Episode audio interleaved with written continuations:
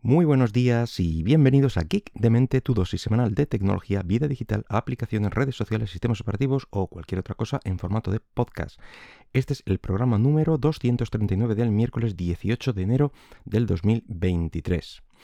Habréis observado que, bueno, en los últimos meses y en todo el año pasado prácticamente, pues que no paran de salir más y más noticias eh, relativas a, bueno, pues a inteligencias artificiales, pues cada vez nuevas, eh, mejoradas y, aplicadas mm, cada vez a, campos que, bueno, eh, y liberadas, claro, para que las pueda usar el gran público. Por ejemplo, en el último cuarto del 2022, mm, yo lo que recuerdo es que eran relativas principalmente a, al desarrollo, por ejemplo, el tipo Copilot, que bueno, pues eh, eran ayudas a la generación de código, a función complejas. Tú pedías a lo mejor una, función que te hiciera una cosa concreta y te lo completaba más o menos eh, bien supuestamente. Eh, probablemente si no estáis en, este mundillo de la programación, bueno, pues no os habrán afectado o, no os habrán llegado estas noticias. Bueno, por supuesto, ni qué decir tiene que hubo pruebas y denuncias, creo, hasta cierto tipo legales, que este copilot, bueno, pues copiaba código impunemente de, bueno, pues de diferentes lugares, independientemente de la licencia que tuviera dicho código. Así que, bueno, pues eh, ahí quedaron las cosas. Eh, aunque esto ha seguido evolucionando, por supuesto. También comenzaron a salir inteligencias artificiales que eh, interpretaban texto y principalmente lo transformaban en imágenes. Y estas, mm, la verdad es que son con las que yo más he jugado. Me parecen las más, eh, las más curiosas, al ser más visuales y, a ver lo bien o lo mal que te interpretan y, que generan esa, esa imagen. Eh, como digo, los resultados son la mar de curiosos y hay de un montón de tipos y de un montón de compañías y tal. Eh, las hay más artísticas, las hay más eh, que generan como si fueran fotografías, de todo tipo, vamos. Y por supuesto tampoco están exentos de estas inteligencias de, polémicas. porque, por ejemplo, se plantea en que lo que generan es arte o no es arte y ya si, este tipo de inteligencias sustituirán a los artistas eh, humanos, vamos a decir.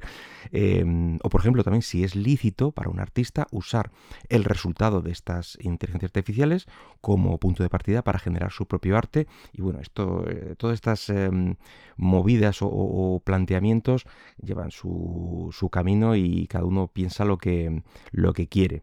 Es decir, que Mm, cada vez está saliendo algo totalmente nuevo y mejora un poco lo anterior.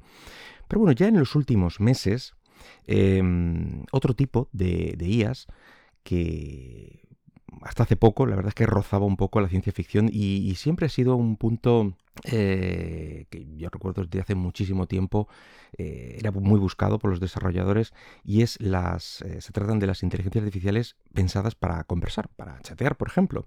Es decir, de, de generación de textos, si lo queremos simplificar.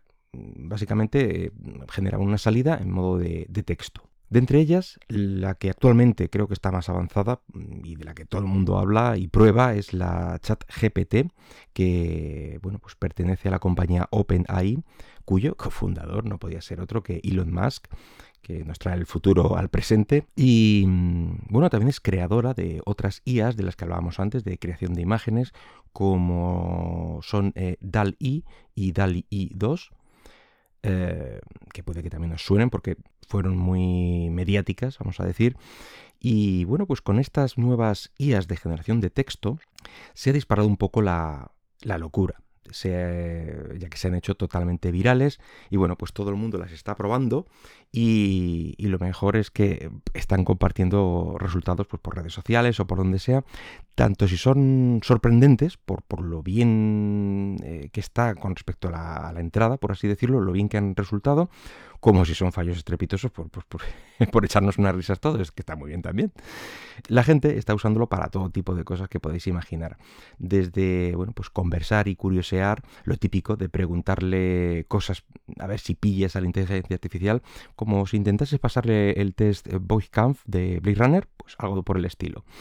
Y bueno, pues algunos desarrolladores le preguntan también eh, que les encuentre bugs en ciertas partes de código o, funciones y parece ser que te responde. Y mm, bueno, pues también hay algunos casos extremos. Uno que el otro día, por ejemplo, la gente está muy mal. Eh, resulta que un desarrollador que, bueno, pues se genera una especie de novia virtual con esta tecnología, algo que al parecer se llama waifu, que es una japonización del inglés wife, esposa. Bueno, pues eh, sí, es todo muy trospido, ya lo sé. Em, el caso es que hizo este, este tipo de, de, avatar con un muñequito también anime y bueno pues se le, se le va de las manos directamente que empieza a gastar mucha pasta eh, intenta minimizar los tiempos de respuesta de esta eh, novia virtual vamos a decir no, no quería que le respondiera a cada yo qué sé, cada, hora o lo que fuera, pues quería algo más rápido. Y también empezó incluso a comprarle regalitos, porque sí, le, enchufó una cámara y la IA interpretaba lo que se le enseñaba y pues reaccionaba un poco a eso. En fin, por suerte, la novia real de carne y hueso de este desarrollador, que al parecer también lo tenía y no sé cómo lo pudo aguantar, eh, viendo los derroteros que estaba tomando el asunto, le pidió que desconectara este engendro y que le estaba afectando gravemente a su salud mental y, a su relación, claro. En fin. También eh, estas, eh, estas IAs de generación de texto, como ya son capaces de generar no solo respuestas cortas, algo que se le pregunta, sino también textos largos y más elaborados, está usándose para generar lo que os podéis imaginar, a mí se me ocurre guiones de películas que ya existen em, y ya podéis ver el, tráiler y la promoción de la primera película escrita por una IA, que por cierto, por si os interesa, se titula Diario de Sísifo. Eh, y bueno, pues estará disponible a lo largo de este año 2023. En fin, también se generan poemas y no creo que tarde en publicarse el primer poemario escrito por una IA. Em, libros también, eh, artículos de revistas, periódicos, creo que he hecho en alguna revista importante, revista periódico, no recuerdo, creo que el periódico americano, creo que ya se estaba escribiendo una columna por este chat GPT. Me parece recordar que lo he leído en algún lado. Y bueno, de nuevo, esto genera también polémica. Em, esta práctica pone en peligro el trabajo del periodista. Eh, y bueno, y cada uno puede pensar lo que quiera, por supuesto. Y si le preguntas al propio chat GPT eh, qué opina de, si va a quitar el trabajo a los periodistas al escribir este tipo de, noticias y de textos, bueno, pues afirma rotundamente que no, que al contrario, que será una herramienta más, que siempre será necesaria, una labor periodística humana detrás. Ya, ¿qué te va a decir la IA? Eh, ¿Moriréis todos aquí abajo?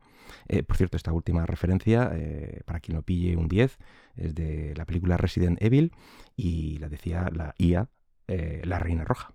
Y ahora eh, son los eh, profesores de, universidades, de todo el mundo también, quienes están reportando que se están entregando trabajos y ensayos escritos también con esta IA, con el chat GPT, y hay que ser un estudiante mm, realmente vago si ni, siquiera te lees lo que vas a entregar, eh, bueno, pues para darle una vuelta y que no se note demasiado. Y bueno, también se está intentando generar herramientas para la detección de textos generados de esta forma, una especie de policía de la IA, así que no me diréis que no parece una novela de ciencia ficción todo esto. En fin, que esto ha venido para quedarse. Y bueno, depende de cada uno ver si quiere usarlo o no. Por ejemplo, Microsoft dice que sí y plantea incluirlo, ya lo tiene incluido de alguna forma y va a incluir este chat GPT en su, en su Azure, en su red Azure y prevé que será eh, su gran arma para los próximos años.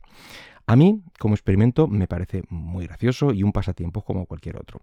Eh, de momento el uso real lo veo muy acotado, pero bueno, quién sabe lo que nos depara eh, este año y si el 2022 ha sido así de bueno para este área, a saber.